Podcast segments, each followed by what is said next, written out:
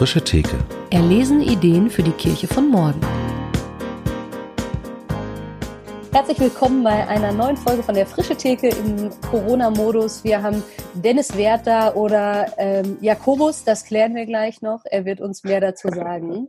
Und die Folge kommt zustande, weil ich letzte Woche irgendwann eine Einladung, ich glaube per Instagram, bekam, ob ich Lust hätte, mit Dennis nach Israel zu reisen in der Woche vor Ostern.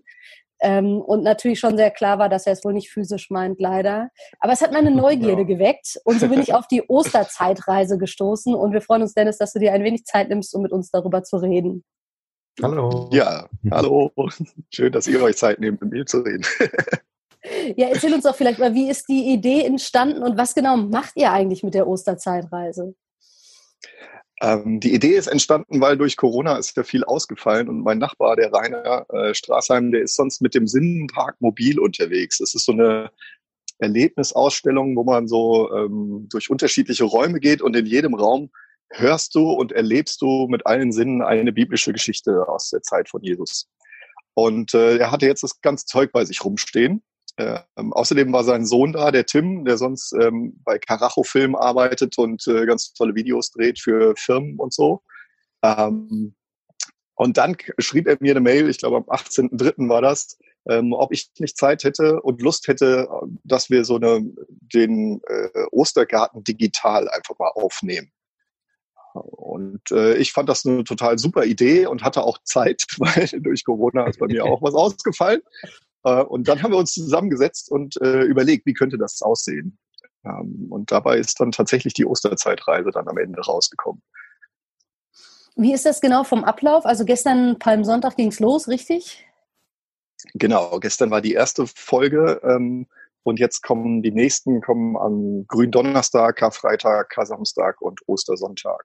Und am Ostermontag kommt nochmal äh, eine, eine Abschlussandacht. So.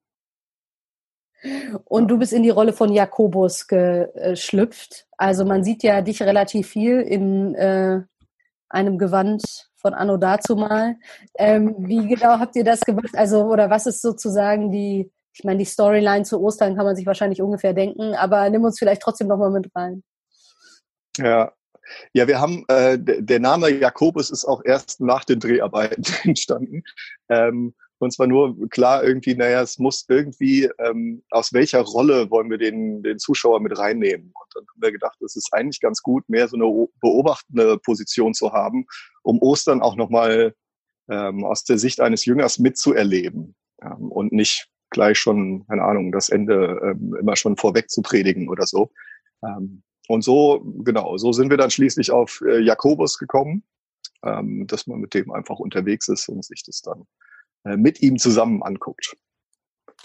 Und konkret stelle ich mir das so vor, dass ich äh, jeden Tag oder zu bestimmten Uhrzeiten oder äh, äh, Videos sehen kann. Läuft das auf Instagram oder auf YouTube oder wie ist das ganz konkret? Ähm, ganz konkret haben wir es auf äh, Facebook, Instagram und YouTube. Mhm. Ähm, haben da auch überall entsprechende Seiten, und eine Homepage gibt's auch, www.osterzeitreise.de. Mhm. Ähm, das hat der Tim alles mit heißer Nadel und sehr cool noch gestrickt so. Ähm, und immer am, äh, am 0 Uhr, um 0 Uhr des, äh, dieses Tages wird das Video freigeschaltet. Also wir haben gesagt, wir wollen, dass die Leute das dann auch möglichst ähm, ja, äh, schon gleich morgens gucken können und dann ähm, jetzt nicht wie, wie große YouTube-Channels dann immer zu sagen, um 17 Uhr geht das on oder so, sondern einfach am Anfang des Tages und dann kann man da fröhlich ähm, mit, mit reinstarten. Oder es so nutzen, wie man möchte. Mhm. Und Super. die Idee ist vor allem für Einzelpersonen, dass sie das sozusagen ein Stück weit mitverfolgen können? Oder habt ihr irgendwie darüber hinaus noch, also wenn ihr jetzt sagen müsstet, was ist das Ziel, wie würdest du das formulieren? Ja, wir haben auch ähm, vorher überlegt, dass, dass natürlich ist Ostern dieses Jahr komplett anders, ähm, dadurch, dass wir keine Gottesdienste haben und so, aber ähm, die Auferstehung feiern wir ja trotzdem. Und da wollten wir auch so eine Alternative bieten, ähm, um zum einen den Christen nochmal ähm, die Auferstehung näher zu bringen äh, und alles, was da passiert ist, aber auch gleichzeitig äh, nochmal was äh, Kurzes, Knappes entwickeln, was man auch gut teilen kann, was man seinem Nachbarn oder seinen Freunden schicken kann, die vielleicht noch gar nicht so viel Ahnung davon haben. Ähm, genau. Deswegen finde ich diese beobachtende Rolle auch ganz gut, weil da noch nicht zu viel dann rein interpretiert wird. Mhm.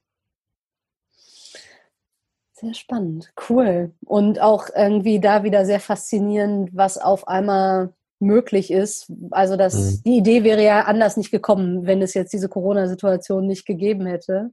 Und ich muss auch sagen, dass es ein bisschen witzig ist, äh, finde ich, dass du einen Nachbar hast, der ähm, so Zeug rumstehen hat. Weil ich habe, als ich das erste Video gesehen habe, irgendwie gedacht, wie sind die denn an dieses ganze Zeug gekommen? Und wie haben die das jetzt so schnell gedreht? Weil ich finde schon, dass es irgendwie sehr geplant und durchdacht wirkt und jetzt nicht mit irgendwie, ach, wir haben da mal schnell eine Idee, welchen Küchentopf können wir jetzt noch irgendwie zweckentfremden oder so, sondern man hat schon den Eindruck, dieses Material ist dafür auch gemacht.